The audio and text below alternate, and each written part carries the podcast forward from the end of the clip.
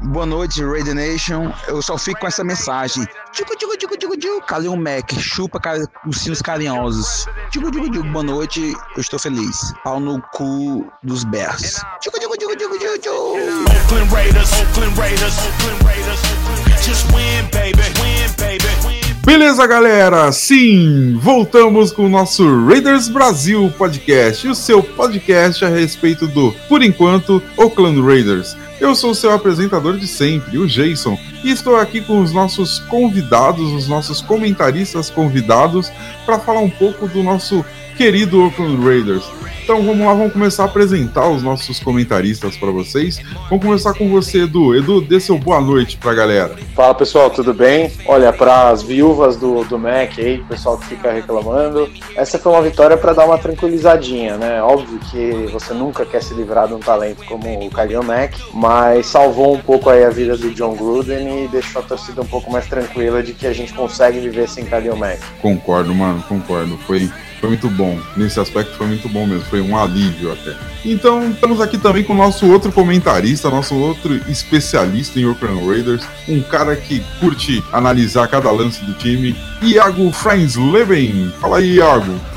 Boa noite aí, pessoal. Sentindo cheirinho de 2016, hein? Quem lembra aquela jogadinha no começo ali, como o Eduardo citou antes de começar o podcast, contra os Saints?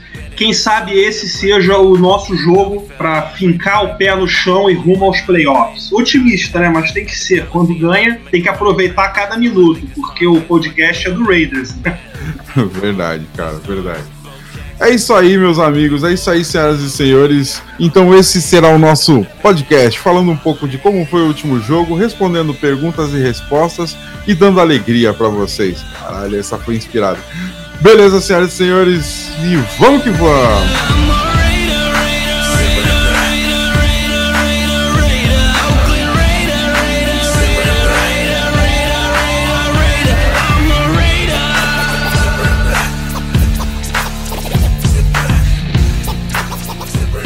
Voltando então, galera, é isso aí. Esse é o nosso podcast. Hoje a gente vai experimentar um formato diferente. Hoje é papo aberto, papo livre a gente vai só soltando algumas perguntas no ar e vamos debatendo tudo que a gente achar importante debater. Eu vou pedir para os nossos comentaristas abrirem seus microfones e estarem dispostos a conversar com os senhores a respeito dessa última vitória. Vamos começar então pensando um pouco, cara, o que, que vocês acharam do ataque? Eu achei que, que, assim, no geral, vamos primeiro nesse aspecto, pelo que eu estava comentando e pelo que eu observei no jogo, eu achei que no geral o time apresentou ainda muitos defeitos que a gente vem reclamando na última no, nos últimos jogos, mas também deu uma melhorada. Muita coisa que a gente viu que erramos e erramos feios nos últimos jogos, dessa vez deu certo. Fala aí, Iago, o que, que você acha, mano? O que, que, que, que você viu de tão legal assim no time, velho? Bom, vamos lá. Primeiro que o plano do, Gru, do Gruden foi perfeito, né? É, eu já sabia que a gente ia depender muito da OL, mas toda a OL executou direitinho, do right tackle até o left tackle. Os dois Tyrants, o Darren Waller bloqueando, eu fiquei um tanto quanto surpreso. Ele é magrelo, ele é, é fino. É, o Pô, lance dele é pegar perfeito, passe. Cobertura perfeita, né, mano? Não, ele, ele bloqueando, o cara magrelinho bloqueando a, def a linha defensiva do Chicago, bloqueando o Leonard Floyd, o, o Oakland Smith. Cara, eu não esperava aquilo não, viu? Posso dar uma estatística interessante para complementar a parte que você falou da linha? O Khalil Mack, em todos os jogos do ano passado e jogos desse ano, na média, ele se posiciona muito mais ali na posição do, do, do right tackle, né, que é no caso o Trent Brown, do que do outro lado. Ele anda bastante ali pela linha, né? Porque a defesa de Chicago é bem, é bem tem bastante esquema de jogo diferente, mas 60 e poucos por cento das, dos alinhamentos dele, para mais de todos os jogos, são ali do lado direito. Nesse jogo especificamente do Raiders, os 60, 70% dos alinhamentos dele foram pro lado esquerdo. Então a ideia do, do Bears desde o começo era atacar em cima do Colton Miller, que foi muito testado, assisti o tape do jogo depois, e ele foi muito bem. E nas bolas que ele teve alguma ajuda, os Tyrants também foram excepcionais. Então, é, para quem criticava muito o Colton Miller, acho que dá para dizer que esse talvez tenha sido o melhor jogo nele, dele, que os caras armaram um plano de jogo para jogar em cima dele com o Kalil Mack, e mesmo assim não deu certo. É, Sim. eu acho o seguinte, eu acho que vou contar uma coisa aqui para vocês. Eu tive essa impressão durante o jogo e depois eu pensei um pouquinho melhor, eu acho que eu me confirmei. É, eu acho que os Bears entraram de salto alto, hein? Vocês não tiveram essa impressão, não? Sim, entraram com essa pegada, tipo, mano, já ganhamos, é o Raiders, tá ligado? Tipo, não vai dar nada, não vai dar nada, a gente vai pegar eles fácil, a gente já roubou o Kalil Mac deles, vai ser tranquilo, né? Eu também cheguei com essa sensação também, cara. Eu vi eles meio assim. Mas, cara, tipo, tu, muita coisa deu, deu muito certo, cara. E o, e o running back, o Jacob, Jacob, Jacob Jacob e, caralho, o Jacobs. Josh cara, Jacobs. Muito, Josh Jacobs. Ele jogou muito, velho. Jogou muito. Você viu, você viu que ele, ele, deu algumas entrevistas no final do jogo. Ele falou que ele assumiu o erro do fumble. Né? Ele falou: o hum. Carl mudou a jogada, eu não entendi a mudança da jogada. Tanto que ele correu que nem um desesperado depois pra cima da bola e ele vai aprender muito com isso. Ele tentou pegar a bola em vez dele simplesmente pular em cima. Isso teria salvado uhum. sete pontos, pelo menos, aí, né, do, do, do, do Bears. É, uhum. E ele falou que depois desse erro, ele falou, ele, toda jogada no huddle, ele falava pros caras: dá a bola para mim que eu vou colocar a gente de volta no jogo. Dá a bola para mim que eu vou colocar a gente de volta no jogo. E, cara, isso é o tipo de personalidade de um time vencedor, não é à toa que o cara era de. Alabama, né? Ele dividia muito snap ali em running back é, no time de Alabama, mas mostra mostra que o cara, o cara não foge da responsabilidade. Ele machucou o ombro, foi pro, pro vestiário, voltou. É, e aquele pulo que ele deu ali no. no... Primeiro que o bloqueio do, do Ingold, maravilhoso. Esse cara tá jogando muita bola, né? O uhum. nosso fullback. E aquele pulo que ele dá no segundo touchdown, cara, não tinha ninguém que ia parar ele. Quase que o defensor do Bears caiu para trás com aquela porrada. Então, Puta que, que alegria ter um pulo, jogo velho, corrido que entra. Boa, ele só, só foi, né, velho? Não é aquele pulinho, tipo, o cara vai dar uma ajeitadinha pra eu procurar um corpo para me ajeitar. Ele só foi, mano. Se alguém me segurar, beleza. Se não, cair no chão. Mas vambora, mano. Foi fantástico. É, o engraçado é que o Alec Ingold não é um cara grande, né? A gente pensa em fullback, lembra logo do Mike Tolbert de, de, de San Diego, lembra do Kyle Lushek, lembra do. Não, não do Marcel Reese, porque o Marcel Reese não era um grande fullback, assim. A função dele era meio que um coringa no ataque, mas quando a gente pensa em fullback, a gente não a gente não pensa num cara que seja um pouco mais baixo, um pouco mais magro, mas pô, esse Alec Ingold, cada centímetro cúbico de massa dele é de maldade, cara. Pô. É. Oh, uma outra é, coisa é, que eu muito interessante foi, foram as variações de, de, de, recebedores do Car, né? Ele teve nove recebedores diferentes no jogo inteiro. Eu achei isso Não, muito legal. Nossos, é, e os nossos Tyrants, que vocês comentaram, eles combinaram para 10 recepções, 10 recepções dos Tyrants, uhum. para mais de 100 jardas. mais 100... Então, assim, o Gruden, o Gruden foi muito esperto, não tem o que falar. Assim, a gente pode criticar o quanto for ele, ele tem um estilo dele, mas é o estilo dele. E ele foi muito esperto, porque ele já não tinha os recebedores principais, né? O Tyrell Williams e o, e o J.J. Nelson estavam machucados. O Hunter Renfro ainda é um rookie, ele é, não tem uma participação muito grande no jogo, então ele foi com, com jogo corrido e Tyrande, jogo Tyrande, é, corrido e Tyrande. Foi muito inteligente de usar o jogo corrido para puxar as jogadas com os Tyrands, né? Teve uma terceira para uma que fingiu é, a corrida e fez um passe comprido ali pro, pro, pro Derek Carrier, teve um outro pro Foster Moreau. Então, ele se mostrou muito inteligente. Falou: vou pegar o que, que eu tenho. A gente, nosso grupo de Tyrande é, é excepcional. Eu acho que os três caras são muito bons. É, e ele jogou a corrida e quando não dava para correr, ele jogava pro Tyrande e não tinha como parar. A defesa do Berger realmente não tinha nenhuma reação contra esse ataque. Sim, falando em corrida, mano, vai, vamos, acho que já chegou a hora. E aquela quarta, corrida, quarta descida para uma jarda, que teve aquele fake punch, cara? Fala aí, o que, que, vocês acharam, velho? Foi um lance decisivo pra temporada? Então, assim, eu já tava pressentindo que ia rolar um fake punch. O, os drives do Gruden são drives muito longos. Ele não cruza o campo em um minuto e meio, dois, que nem a gente é. fazia 2015, 2016. Eu sabia que ele não ia querer dar a bola de volta para Chicago. É, vou dar o mérito aqui para porque na minha opinião teve um cara de Chicago que praticamente foi responsável pela virada. Tudo bem que nós tivemos o nosso demérito na jogada ali do fumble, é, realmente destruiu com o nosso momento do jogo, mas vamos convir que o Allen Robinson é macho alfa pra caramba, cara. Ele é um wide receiver que eu já queria que o Raiders tivesse draftado lá quando pegou a Mari Cooper. Eu vi o Allen Robinson como segundo receiver da classe, mas o cara é macho alfa mesmo. O cara briga pela bola, o cara puxa e quase ganhou o jogo sozinho para Chicago. Então, assim, é, com relação a essa quarta descida, eu tava já com o meu dedo cruzado, porque eu achava que vinha primeiro na quarta para seis, depois que deu running to the kicker, que eu gritei, porque são dois pênaltis. É, o, o ponto do, do, do Allen Robinson também é.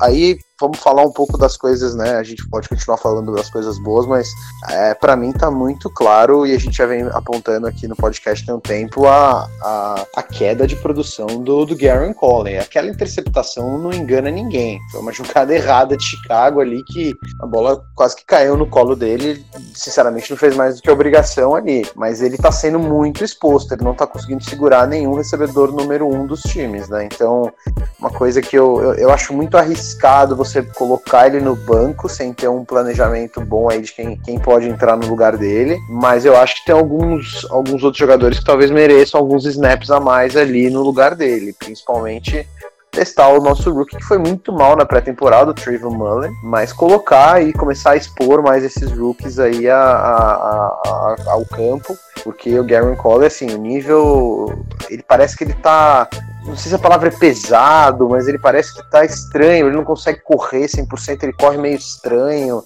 Eu não acho que ele tá com nenhuma lesão, mas não sei se alguma lesão que ele já teve ainda tá impactando ele. Mas tá, tá muito estranho a atuação do Gary Coller e o Lamarcus Joyner teve um jogo bem, bem ruinzinho também. É, errou algumas jogadas muito, muito tranquilas e que não são dele de errar. Então, e ele também teve as jogadas boas, então ele é muito inconstante. Eu acho que o Lamarcus Joyner precisa jogar a mesma bola que ele jogou aí em alguns outros jogos, como, como até o jogo do Colts. É, e me preocupa um pouco a secundária. Eu ainda acho que é a parte mais delicada aí da nossa, da nossa. Achei que a parte de linebacker ia ficar ruim com o Perfect saindo, mas os caras estão jogando muita bola, não, não, ninguém consegue correr contra a gente. A nossa defesa corrida é muito boa ali no front. Uhum. O que é preocupa que mesmo é. a falar, mano. Tipo, já que a gente tá é. falando da defesa, vamos apontar assim, tipo, vamos lá. Primeiro ponto. Primeiro ponto estranho ou ruim.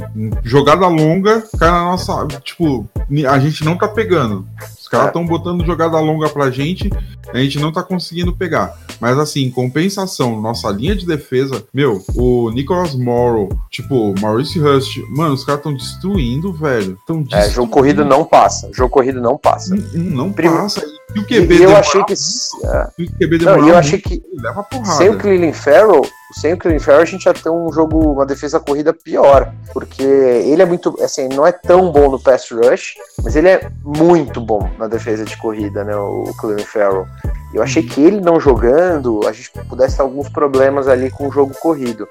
Não foi o que aconteceu, cara. Nossa linha fechou. PJ Hall, Maurice Hurst, é, o Josh Morrow outra vez, é, o próprio Head. Max. Exato, Max Crosby, os nossos linebackers, o, o Tahir Whitehead, o uhum. Nicholas Morrow.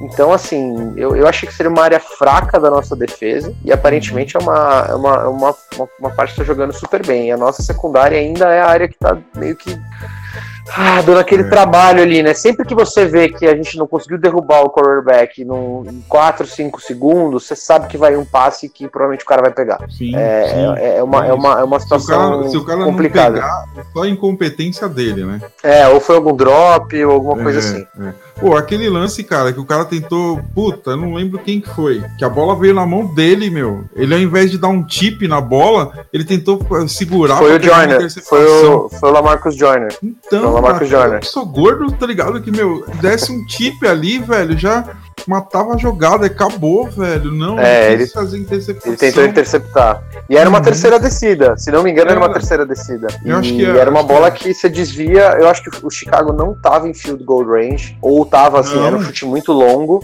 Uhum. É, então eu acho que foi, foi total burrice dele ali não ter, pelo menos, desviado essa bola. Sim, sim. É, é, não sei se é burrice ou falta de experiência, mas foi, foi zoado, mano. Ah, é que o Lamar Johnny é muito experiente, né? Então eu acho que foi. Ele foi ali, ele foi muito certeiro, sabe? Ele foi muito na confiança de que ele ia interceptar. E ele é, ele é um pouco mais baixo, né? Ele é um corner um pouco mais baixo do que os outros. Eu acho que aí faltou altura mesmo, faltou braço, faltou se esticar e conseguir pegar a bola. Mas é, foi excesso de confiança, eu achei, nesse lance. E um pouco de burrice, né? Que, é claro. Que claro. às vezes acontece também. Claro. Mas é bom ver a nossa defesa pelo menos conseguindo transformar os times em algo. em os times opostos em algo mais é, multi, é, unilateral, né? Então a gente tirar o jogo corrido e forçar Sim. os caras a só fazer jogadas é, de passe um pouco mais longas, é, eu acho que isso é muito bom, muito bom mesmo. A é. gente não teve ainda nenhum quarterback excepcional além do Mahomes, então não, não sei se dá para tirar uma conclusão de que a gente vai bem contra quarterbacks melhores, mas deixar os times laterais só tendo que focar no passe é uma, é uma coisa muito boa para nossa defesa. Sim, sim, é mesmo. É, acho que o Iago voltou aí, né? Voltou, voltou sim. Voltei, voltei. Quero ah, ver até que horas eu vou ficar vivo aqui. Ele voltou. Agora a gente tava falando um pouco da defesa, cara, do desempenho da defesa, e a gente tava meio que refletindo sobre como, como é engraçado, né? Porque se for jogada longa, é quase certeza de que o recebedor vai pegar, mas se for corrida, a gente vai para cima da corrida e se o QB demorar muito para decidir, a gente vai passar por cima do QB. Basicamente era isso é, que a gente tava...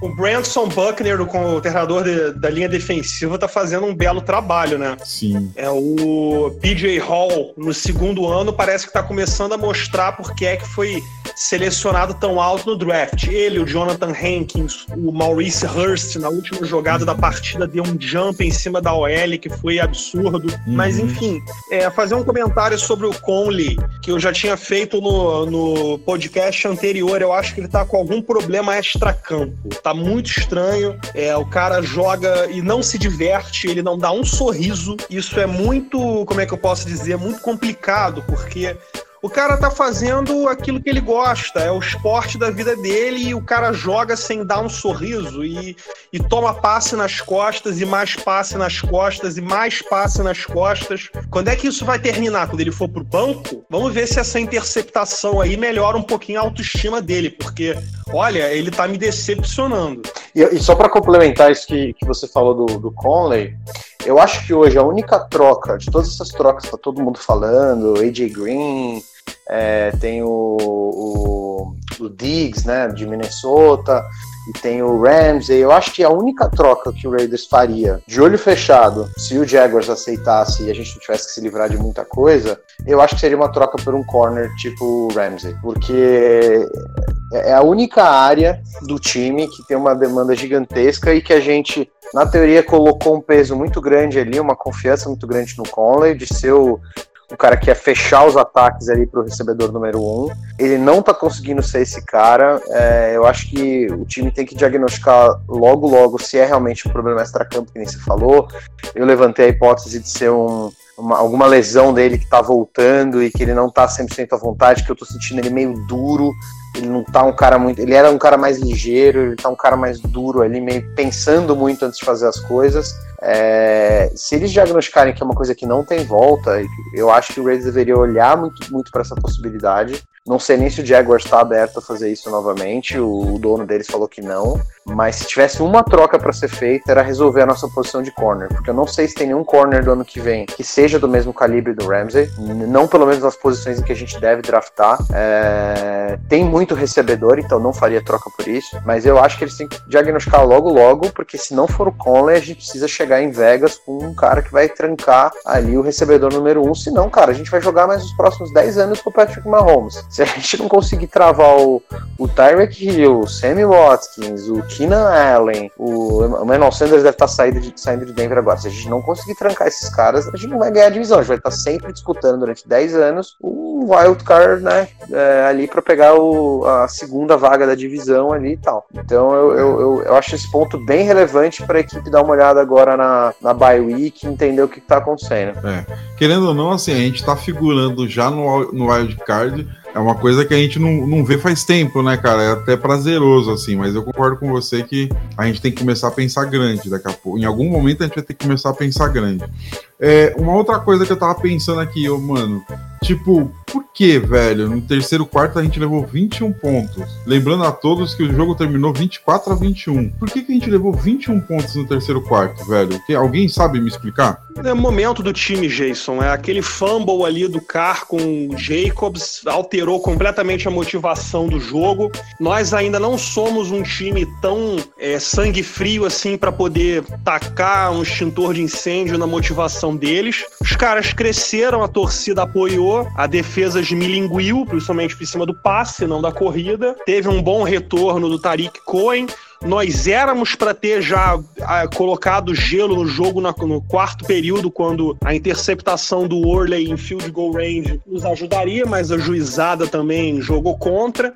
Então jogou muita coisa contra. Teve um lance do, do Chase Daniel que ele fez um passe pro Tariq Cohen que o, o, o Mad Max deu um chipzinho na bola e o fato dele ter desviado a bola tirou ela do alcance do Lamarcus Joyner para uma interceptação que com certeza ia ser retornada aí no mínimo umas 30, 40 jardas. Então, assim, é, foi um misto de montanha russa emocional com falta de malandragem e também muito azar e a torcida apoiando. Então, assim, a, os ventos começaram a soprar do outro lado. Então a gente tomou 21 pontos na orelha. E teve uma sequência muito grande, tanto na defesa quanto no ataque. Na defesa a gente falou já que as faltas não foram, não faziam sentido, mas teve muita falta no ataque também, nos drives, que o ataque pegou a bola. Então também teve isso. Quando a gente teve a chance de dar uma socada neles de novo, na boca dos caras, com um jogo corrido e tudo mais, eu lembro que na primeiro drive já teve uma, um não sei, se foi um hold, um falso start, um delay of game, teve alguma falta que a gente teve que voltar. E aí, o, infelizmente, foi o que a gente falou, o Gruden o, não monta o ataque dele para andar. Não é três descidas para 15 jardas, não é três descidas para 20 jardas. É três descidas para 10 jardas e meia. É o mínimo do mínimo para o cara conseguir converter as 10 jardas nas, nas, nas, três descidas. Como tem falta, teve falta, o time tava meio que nervoso, a torcida entrou no jogo, acho que o Iago comentou isso, foi, foi super importante. A torcida entrou e a torcida tava do lado mais do Bears, é, não sei porquê. É, aí o, o ataque sentiu, teve falta e a gente conseguiu mover a bola. Então, acho que teve que, dar, teve que dar aquela acalmada, todo mundo volta, conversa, e aí quarto quarto a gente conseguiu é, jogar um pouco melhor. Anotem aí, é, os, próximos, os próximos jogos a juizada vai estar de olho nos nossos chop blocks, hein, da linha ofensiva. É, eu também achei que, que teve o, bastante, teve bastante. Parece que, o, o parece que o, os nossos adversários já fizeram muita queixa aí, tem vários coaches de OL no Twitter dizendo que a gente meteu um monte de chop block no jogo pro Josh Jacobs jogar. Então, preparem-se aí, porque o próximo jogo de Green Bay, o que vai ter de pano amarelo em cima da OL, os caras já vão estar tá com a mão coçando para marcar uma falta em cima da gente. A gente não é New England, que, que é beneficiado toda hora. Só explica o que é shop block, amiguinho. Bom, pelo que eu conheço de chop block é quando o bloqueador, geralmente da linha ofensiva, mergulha no mergulha no joelho do cara da DL, com sendo que há algum movimento por parte de algum bloqueador em cima desse mesmo jogador. Seria como cortar o cara em dois. É, eu vou pesquisar rapidinho aqui no, no podcast para dar a definição completa de chop block, mas fiquem atentos porque o próximo jogo vai ter pra caramba, hein? Pô, e aquela, e aquela personal fall em cima do, do QB, velho? Pra mim não foi personal fall aquilo ali, velho. Mas foi, foi ridículo, foi ridículo. Até porque o Kalil Mack teve o mesmo lance em cima do cara, é. igualzinho. Igualzinho. Só que um é o Kalil Mack e o outro era o. Quem que era? Foi o Maurice Hurst, né? O outro é um, um Maurice Hurst que quase ninguém conhece. Pô, o cara e, tava assim, voando em cima do QB, a bola saiu da mão do QB. Como é que ele ia desviar o corpo no ar? Não, não na verdade eles dão a falta, não é não é pelo fato do cara bater no QB depois que ele soltou a bola, é pelo fato dele não se esforçar para não cair em cima do QB. Ele tem que dar meio que uma abrir os braços, tentar se jogar para o lado, para o peso hum. do, do, corpo dele não cair em cima do QB. Essa que é a, a, a nova falta aí, né, que tá tá dando o maior, maior, maior, problema na NFL. O problema é que você teve a mesma coisa do o Kalil Mack caiu inteiro em cima do cara uhum. e, e, e, não foi chamado contra ele. Mas assim, esse problema né, tá, tá na NFL inteira. Você assiste qualquer jogo, você vê uma falta de critério gigantesca dos juízes para dar, pra dar essas faltas. É, é, é bizarro. Você vê um cara arrebentando o outro, o cara sai desmaiado de campo, literalmente com o braço duro caído no chão. É, isso não é uma necessary roughness, não é nada. E depois você vê o, os caras encostando no Mahomes sem cair em cima dele, e com o Mahomes tudo é falta, com o Tom Brady tudo é falta. Então, é, essa é a parte triste do esporte, a parte que existe um, um, um critério que não é objetivo, né? E a gente, como torcedor, fica chateado de ver que o nosso time está sendo prejudicado e outros times times é, que são os queridinhos, as caras da NFL, a cara da liga, né? É, são times que, que às vezes conseguem uma, um desconto a mais nesse tipo de coisa.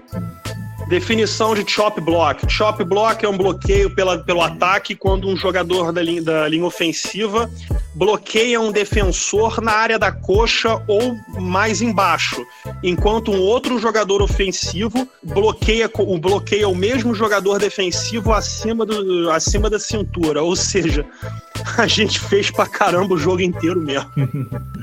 Com certeza. Beleza, amiguinho. É, lem agora, lembrando que não, não, não precisa ser um, um chop block completo para os caras marcarem é, a falta, né? O, o chop block seria os dois jogadores, né? Você às vezes vê algumas jogadas só tem um jogador, mas ele vai no joelho para baixo, já é marcado também. Então, é, é, é eu concordo com o Iago. É, é, é, a gente usou tanto que talvez não precise ser um chop block completo para a liga já no próximo jogo começar a jogar umas flanela para cima e falar que a gente não pode fazer isso. Legal. Amiguinhos, a gente está aqui terminando o nosso bloco de análise do último jogo. Então, em uma frase ou uma frase curta ou uma ponderação curta o que vocês acharam do último jogo? Vamos lá. Começando com você, Edu. Eu achei um time que, quando impôs o seu jogo, não mostrou nenhum tipo de resposta do outro time. O outro time não conseguia responder. Então é um time que, quando tá treinado, quando sabe o que tem que fazer, quando os jogadores sabem o que tem que, o que, tem que ser é, conquistado, não existe resposta. Não existe resposta. Mas é um time que emocionalmente se desliga muito rápido do jogo. E o meu medo, andando para frente agora, é quando acontecer esses momentos a gente conseguir ter alguma liderança no time que consiga trazer o emocional de volta para a gente voltar para esse modo meio que de atropelamento das, das defesas e atropelamento dos ataques pela nossa defesa também. Legal. Só vez, Iago, dê o seu breve resumo também. Eu vou fazer, é, vou tentar resumir numa frase, né? Bonito, porém frágil. É, eu diria isso, porque enquanto tudo vai a nosso favor, a gente domina. Mas quando uma coisinha sai errado, a tendência é despencar pelo precipício. Vamos ver se a gente vai ter alguém para nos segurar. Um cara que fazia muito isso é, nos anos de 2014 e 2015 era o nosso Charles Woodson. Quando a gente sempre precisava, ele aparecia do nada com uma interceptação ou com um fumble forçado para recuperar a moral da defesa e botar o ataque de novo em jogo. Eu não lembro se a gente já teve alguém em special teams para fazer isso. Quem sabe, para quem acompanha o Raiders há mais tempo, pode pensar no Jacoby Ford retornando o kickoff. Mas assim, a gente vai precisar de jogadas ou coletivas ou individuais que consigam é, quebrar a queda livre quando as coisas vão, vão, vão de mal a pior. Um exemplo a gente teve no jogo de Indianápolis com o Eric Harris e a Pick Six. Fora isso, é rezar. Verdade. Beleza, senhores. Então, amiguinhos, essa foi a nossa análise do último jogo. E lembrando que foi 24 a 21, ganhamos de virada. Que eu me lembre, não sei se você, se eu tô certo, se eu estiver errado, vocês me corrijam, mas desde 2016 a gente não tinha um, uma vitória de virada então, se, for, se essa for verdade, se essa estatística for verdade, foi muito bom. Então agora vamos. E o Derek, só para completar, você falou das viradas, o Derek Carr, nos primeiros cinco anos de carreira, é o quarterback que tem mais viradas é, no, último, no último drive, tá? Oh, para todos, para todos. É, então, nos últimos primeiros cinco anos de carreira, ele é o quarterback que mais tem vitórias é, é, de virada no quarto quarto. Então, assim, é, torcer para ele continuar fazendo essas viradas esse ano, é, ou que nem precise delas, né? Melhor ainda. Com certeza. Então é isso, senhoras e senhores. Esse foi o nosso bloco de análise. E agora vamos pro próximo bloco. Okay. Derek, Derek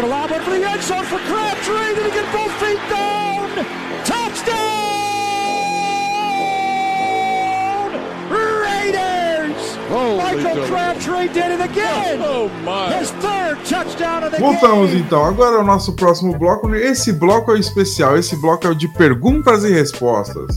Sim, vocês perguntam, a gente responde na sequência rapidinho, porque tem bastante pergunta hoje. E lembrando que para fazer pergunta para a gente, você tem diversas formas. Primeira forma, Instagram. A gente bota um post no Instagram avisando que vai ter podcast naquele dia. E aí você coloca lá suas perguntas e a gente responde. Tem também no Twitter. A gente posta lá, vai ter podcast. Aí você pergunta para a gente e a gente responde.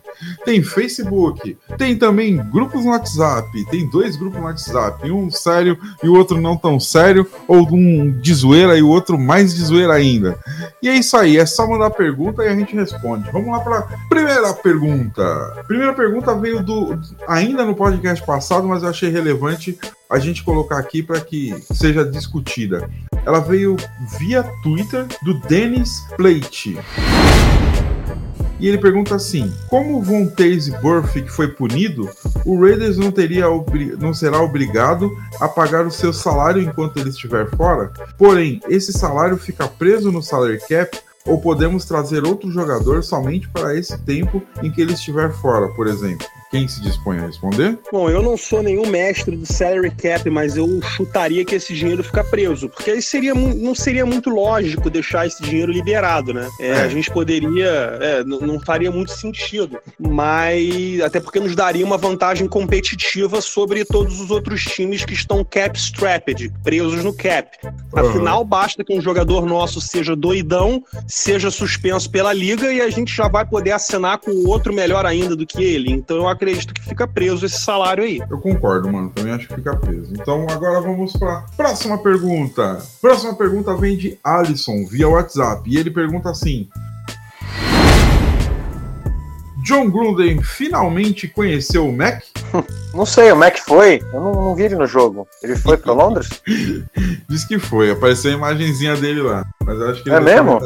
Pô, deixou o talento, em, deixou talento nos Estados Unidos. Caramba, vou assistir de novo ver se eu encontro ele lá no jogo. próxima pergunta. A próxima pergunta vem do Matheus, via WhatsApp. O Raiders chega a oito vitórias nessa temporada? Eu acredito que não chegue, mas se chegar, que bom. Vamos lá, próxima pergunta. Próxima pergunta é para você, Edu. Não é coincidência, é só mero arranjo de perguntas. Não, é o contrário, não arranjei as perguntas, é só coincidência. entendi, entendi. Veio do Elias via WhatsApp e a pergunta é. Pergunta onde está Kalil Mack. PS, estaria ele dentro do bolso do Trent Brown? No bolso do, do Colton Miller também. No bolso da. Ih, cara, quem diria? No bolso do Tom Cable, cara. Quem diria que Tom Cable colocaria Kalil Mack no bolso? É, isso é, cara, é totalmente improvável. A gente tá vivendo uma época que deve ser mentira, não é possível. É, eu sempre falo, é o começo de uma dinastia. Próxima pergunta. Próxima pergunta veio do Alisson também via WhatsApp. E ele pergunta: Zay Jones por uma escolha de quinto round em 2021 foi um bom negócio? Bom, contanto que ele não faça o que ele fez em Buffalo, que é tomar uma droga muito bolada, andar pelado no hotel e sujar tudo de sangue, que nem ele fez há dois anos atrás eu acho que ele pode ser uma adição até interessante. Agora, vendo alguns filmes dele, ele me parece um cara meio chest catcher, hein? Um cara que só pega a bola quando cai no peito. Me lembra muito o Darius Hayward Bay. Quem lembra dele? Conheço não. Mano. Infelizmente eu lembro. Infelizmente. Tá no Steelers agora, né? O, não, acho que já aposentou. Ele conseguiu viver aí, sobreviver a três cortes do 53-man roster dos Steelers. O que é algo bizarro, porque na época os Steelers tiveram Antônio Brown, Juju e o Martavis Martavis, Bryant. Né? Como ele conseguiu sobreviver a três cortes de, de off-season, eu não sei. Mas conseguiu ter uma carreirinha lá só pegando bola no peito, só no peito, só no chest catch. É, o Zay Jones, só para complementar, eu vi o. Eu não conhecia, pra ser bem transparente, não conhecia esse jogador. É, fui ver que o cara é mais conhecido por um movimento de dança que ele fez ali num, numa bola que ele não conseguiu receber no touchdown do que por esse causa esse vídeo que ele teve em Vegas aí. É, mas eu, eu li que ele é um muito bom bloqueador de corrida. E se for verdade, faz total sentido com o plano de jogo do, do John Gruden, que são os recebedores conseguindo bloquear ali para quem tá correndo. Então, se for nesse sentido, eu entendo porque o John Gruden fez isso. Isso aí, vamos lá então. Próxima pergunta. A próxima pergunta vem do Matheus, via WhatsApp. O que o Raiders tem que draftar em 2020 para a equipe ir para o Super Bowl? Vamos lá, para mim depende do se o Raiders vai fazer alguma dessas trocas que o nome dele está envolvido. É, eu acho que a gente precisa entender essa situação do Conley para entender se a gente precisa draftar um cornerback ou não. Eu acho que é uma posição muito importante. É, e um wide receiver, tem que aproveitar que esse draft tá muito profundo aí de, de, wide receiver, tem muito cara bom. Então tem que ter. Eu, eu gastaria os primeiros dois picks nessas, nessas posições. Caso a gente não, é, não precise de algum cornerback, seja porque o Conley voltou a jogar, seja porque a gente trocou por algum outro, alguma coisa do gênero, algum rookie que foi super bem, eu, eu, eu acho que vale a pena começar a pensar em endereçar um, um top pick no, no linebacker. Eu sei que é uma posição que está perdendo valor, mas a gente está vendo agora quando os linebackers são bons e estão bem treinados que a gente consegue fechar e deixar os times mais unilaterais. Então eu olharia para essa posição aí também no, no draft se a gente não olhasse corner. Beleza. Próxima pergunta. Próxima pergunta também vem de Alisson. E ele pergunta: o que aconteceu com o Tom Cable que todos conheciam? Por que, linha ofens... Por que a linha ofensiva dele está produzindo? Eu acho que ele um dia teve um pesadelo, caiu da cama, bateu com a cabeça no chão e aprendeu a ser um técnico razoável. Ou simplesmente é, fez aquilo que todo técnico humilde faz: fica quieto e deixa que o jogador mais experiente na linha ofensiva toma conta, que é no caso o Rodney Hudson, então, assim, é, se eu fosse o Tom Cable, eu ficaria calado o treino todo e deixava a galera jogar o jeito que ela sabe. Pelo menos eu não tô atrapalhando. Verdade, verdade. Vamos lá, próxima pergunta. A próxima pergunta vem, vem do Matheus. Foi esse o melhor jogo do Raiders sob o comando do Gruden? Por quê? Eu não sei se esse foi melhor do que o jogo do Broncos. No jogo do Broncos eu achei que foi muito bom também. É, mas em ambos os jogos a gente deu aquela desligada, né? No do Broncos a gente desligou no finalzinho ali, que já não, já não importava muito mais, e o do, o do Bears a gente deu aquela desligada no terceiro quarto. Mas assim, esse é o jogo que o Gruden conseguiu fazer pelo menos tudo que ele queria. Óbvio que ele não queria que o Tyreek Cole tivesse a, a, a, o retorno ali, que não tivesse o fumble, mas tirando essas duas coisas, ele conseguiu fazer tudo que ele gostaria com o time. E a gente já teve uma visão de como que é esse time jogando no estilo que ele quer. E eu acho que a gente gostou. A ideia é que o time continue a progredir nesse esquema tático dele, que aparentemente pode dar certo. Beleza. Próxima pergunta. A próxima pergunta vem do Magol, também meu WhatsApp. O Raiders vai para playoff esse ano? Olha, tomara que sim, mas assim, vai depender de outros fatores. Ainda bem que Cleveland está implodindo, né? Parece que o, Baker Mayfield virou.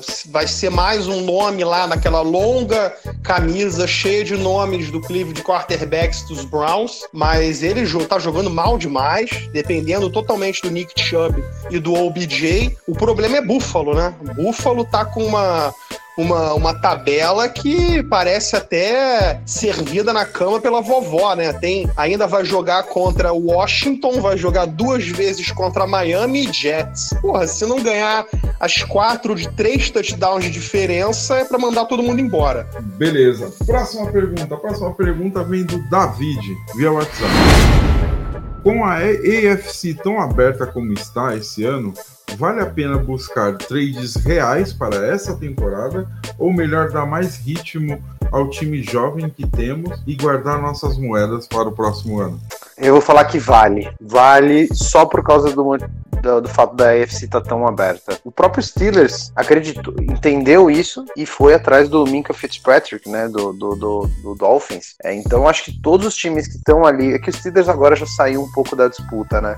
Mas todos os times que estão ali com 2-2, 2-3, 3-2, todos estão meio que achando que tem chance, né? Então eu acho que vale sim, vale a pena. A gente tem. Foi o que eu falei, se a gente não tá apaixonado por nenhum prospect do ano que vem, se a gente acha que dá pra gente, com esse time que tá pelo menos avançado o wild card, e jogar um, um divisional round ali, a segunda, segunda fase dos playoffs, por que não, cara? Você já chega na outra cidade com, com uma moral um pouco maior pro seu time, os jogadores já estão acreditando mais, uma cultura vencedora tá sendo criada. Eu, eu digo, por que não? Dependendo do preço do que for os jogadores que estão disponíveis, eu acho que valeria a pena sim. Legal. Próxima pergunta, ela tem muito a ver com uma pergunta anterior que foi feita, que é se nós iremos para o playoff. A pergunta é do Adam Hessen.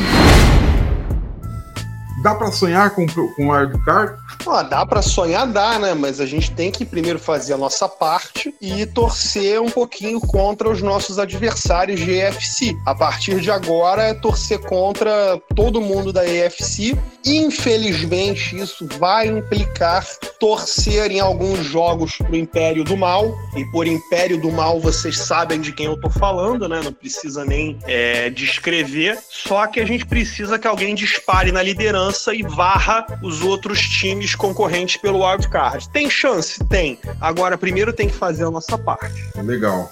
Só para lembrar, também teve uma pergunta do San Leon via Instagram perguntando a mesma coisa. Se ainda bem, se estamos bem para pensar em conseguir um wildcard. Então agora é próxima pergunta. Próxima pergunta do Léo César via Instagram qual análise que vocês têm sobre o Car nesses primeiros cinco jogos? O Car está fazendo o que o Gruden está pedindo dele. Essa é a melhor análise que dá para ser feita. Ele não está tendo números, acho que ele tem seis touchdowns, três interceptações, algo do gênero, um pouco mais de mil jardas nesses primeiros cinco jogos. É pouco, é muito pouco. Muito pouco porque a gente sabe que ele sabe fazer. Assim, ele, ele geralmente tem muitos jogos aí de 250, 300 jardas, dois touchdowns pelo menos, mas mas não é o estilo do jogo do Gruden. O Gruden é queimador de relógio, é passe curto, é jogo corrido, é, um, é fullback, é tight end, é linha, é, não é recebedor. Assim, talvez mudasse um pouco com o Antonio Brown se ele tivesse ficado, talvez. É, mas, mas assim, o cara tá fazendo o que tá sendo pedido dele. Eu acho que isso vai manter ele no time. Sinceramente, se o Gruden entender que ele, que,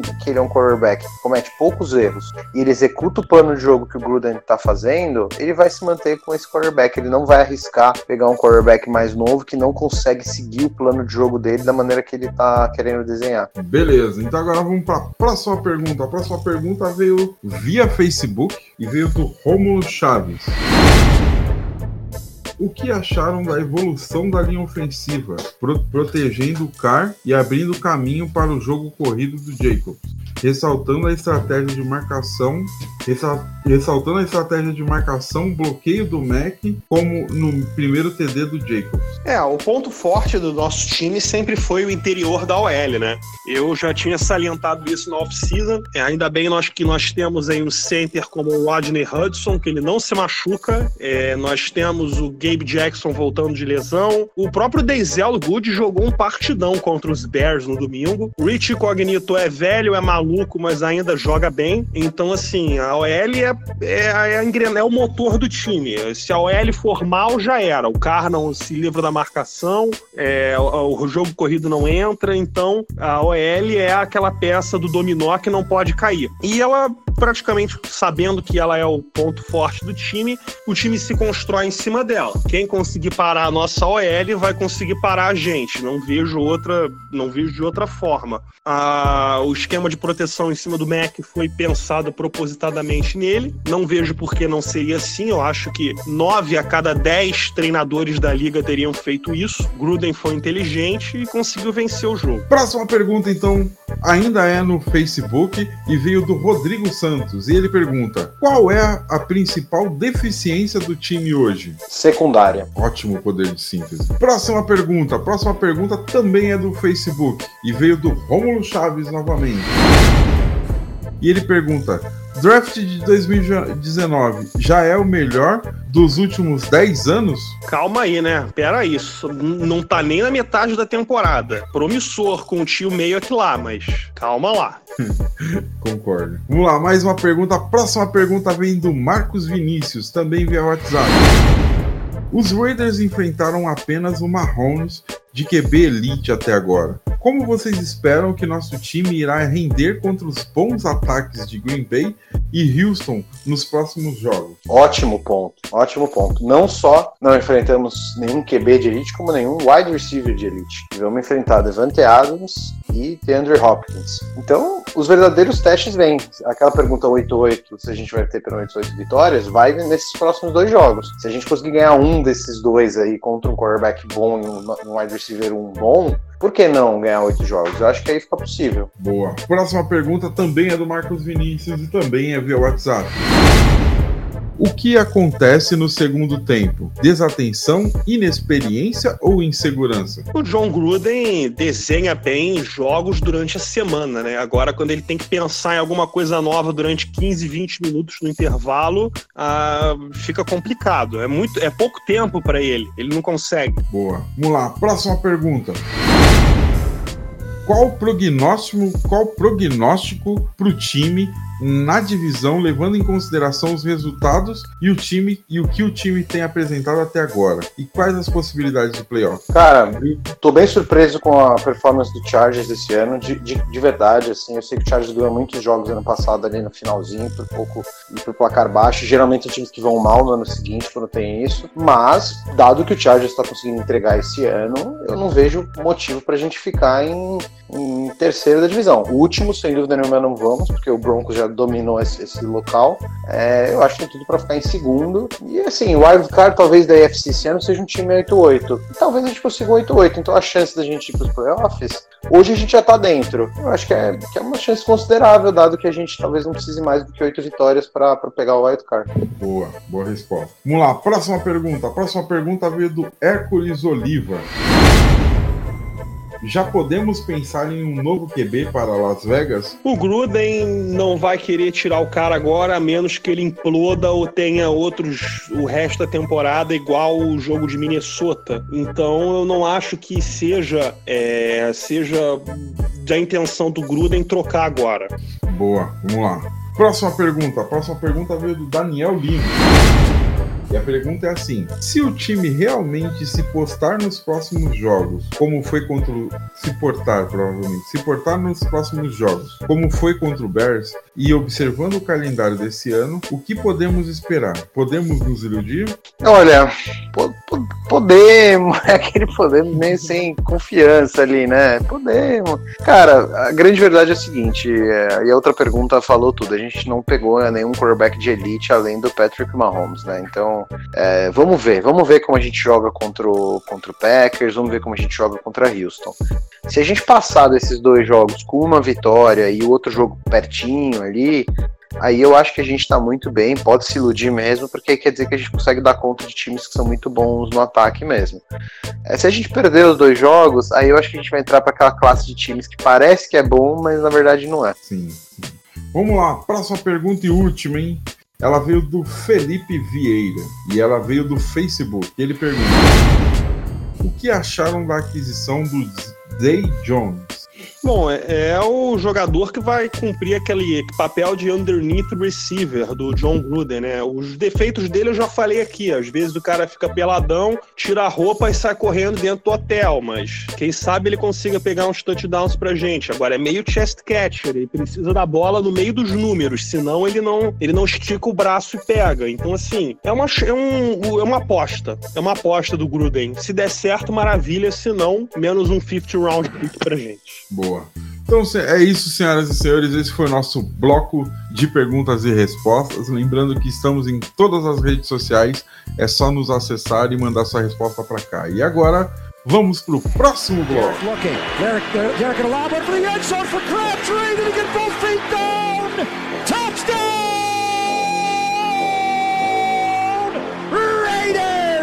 Michael Crabtree did it again. Oh, my. His third touchdown of the game. Sim, senhoras e senhores, voltamos pro próximo bloco e agora é aquela hora que todo mundo adora, ou não. É a hora que a gente se despede de vocês, porque acabou o nosso podcast de hoje. Então vamos conversar, começar em ordem alfabética.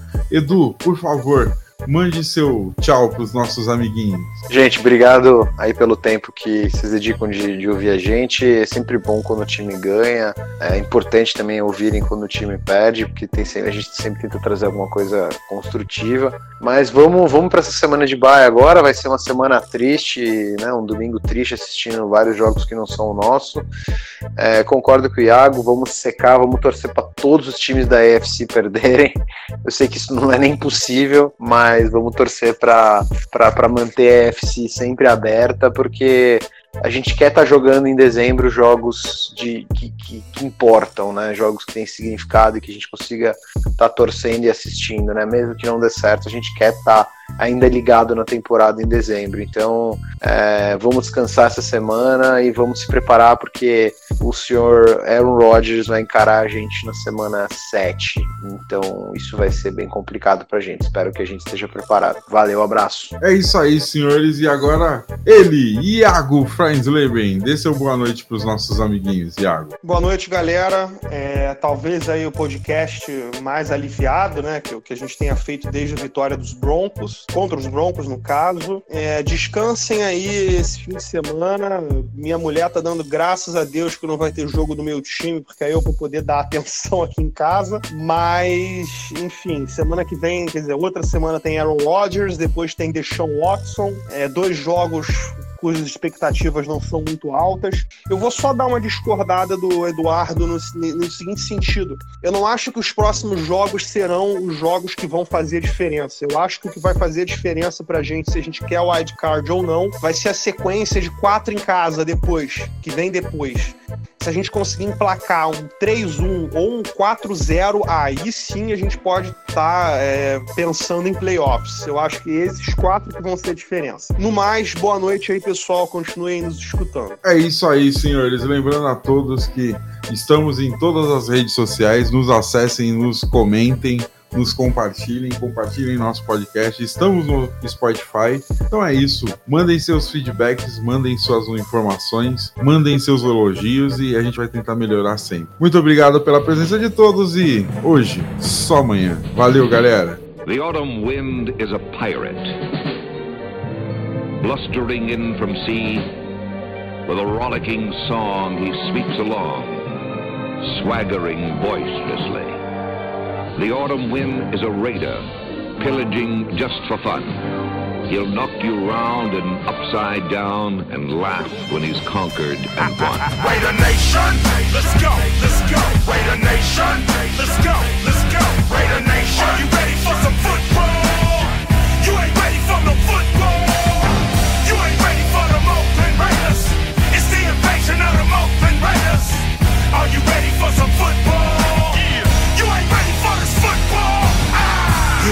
Baby. Just win, baby. Feel the storm of the cold autumn wind, baby. It's the Oakland Raiders. Get your mouthpiece. You in the black hole with the black beast. This ain't black gold, this is black silver. Commitment to excellence, we deliver. And we'll play past regulation. It's the invasion of the Raider, Raider Nation. Nation. Let's go, let's go. Raider Nation. Let's go, let's go. Raider Nation. Are you ready for some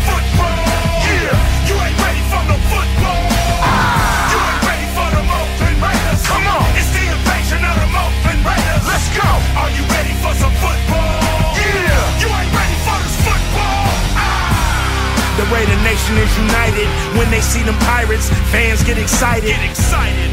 The opposition get quiet when I hit the field with my eye patch and my shield. The silver and black will attack, will attack. Are you ready for some football? The silver and black will attack. Will attack. Are you ready for some football? Raider Nation, let's go, let's go. Raider Nation, let's go, let's go. Raider Nation, let's go, let's go. Raider Nation, let's go, let's go. Raider Nation, we are, we are. Raider Nation, we are, we are. Raider Nation, we are, we are. Raider Nation, we are, we are. Raider Nation, just win, baby. Just win, baby.